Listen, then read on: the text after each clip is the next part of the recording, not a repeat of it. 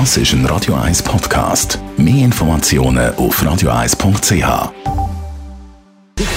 Gesundheit und Wissenschaft auf Radio 1. Unterstützt vom Kopfwehzentrum Irlande Zürich. www.kopfwww.ch Sich weiterbilden mit Videotutorials, seine Skills verbessern, das ist sehr beliebt und es gibt Zahlen aus Deutschland. Über 65 Prozent schauen regelmäßig auf YouTube eben Videos, wie man es eben macht. Im Bereich Do-it-yourself, wie es funktioniert. An zweiter Stelle fragt man dann Bekannte und Freunde nach Rat, wie man eben etwas soll machen Und auf Platz 3 sind dann andere Social-Media-Kanäle wie Instagram, Facebook oder auch sehr interessant Pinterest in dem Bereich.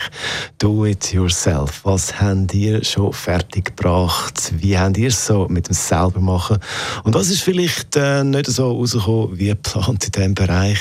Geben wir das Telefon 0842 01 01 01.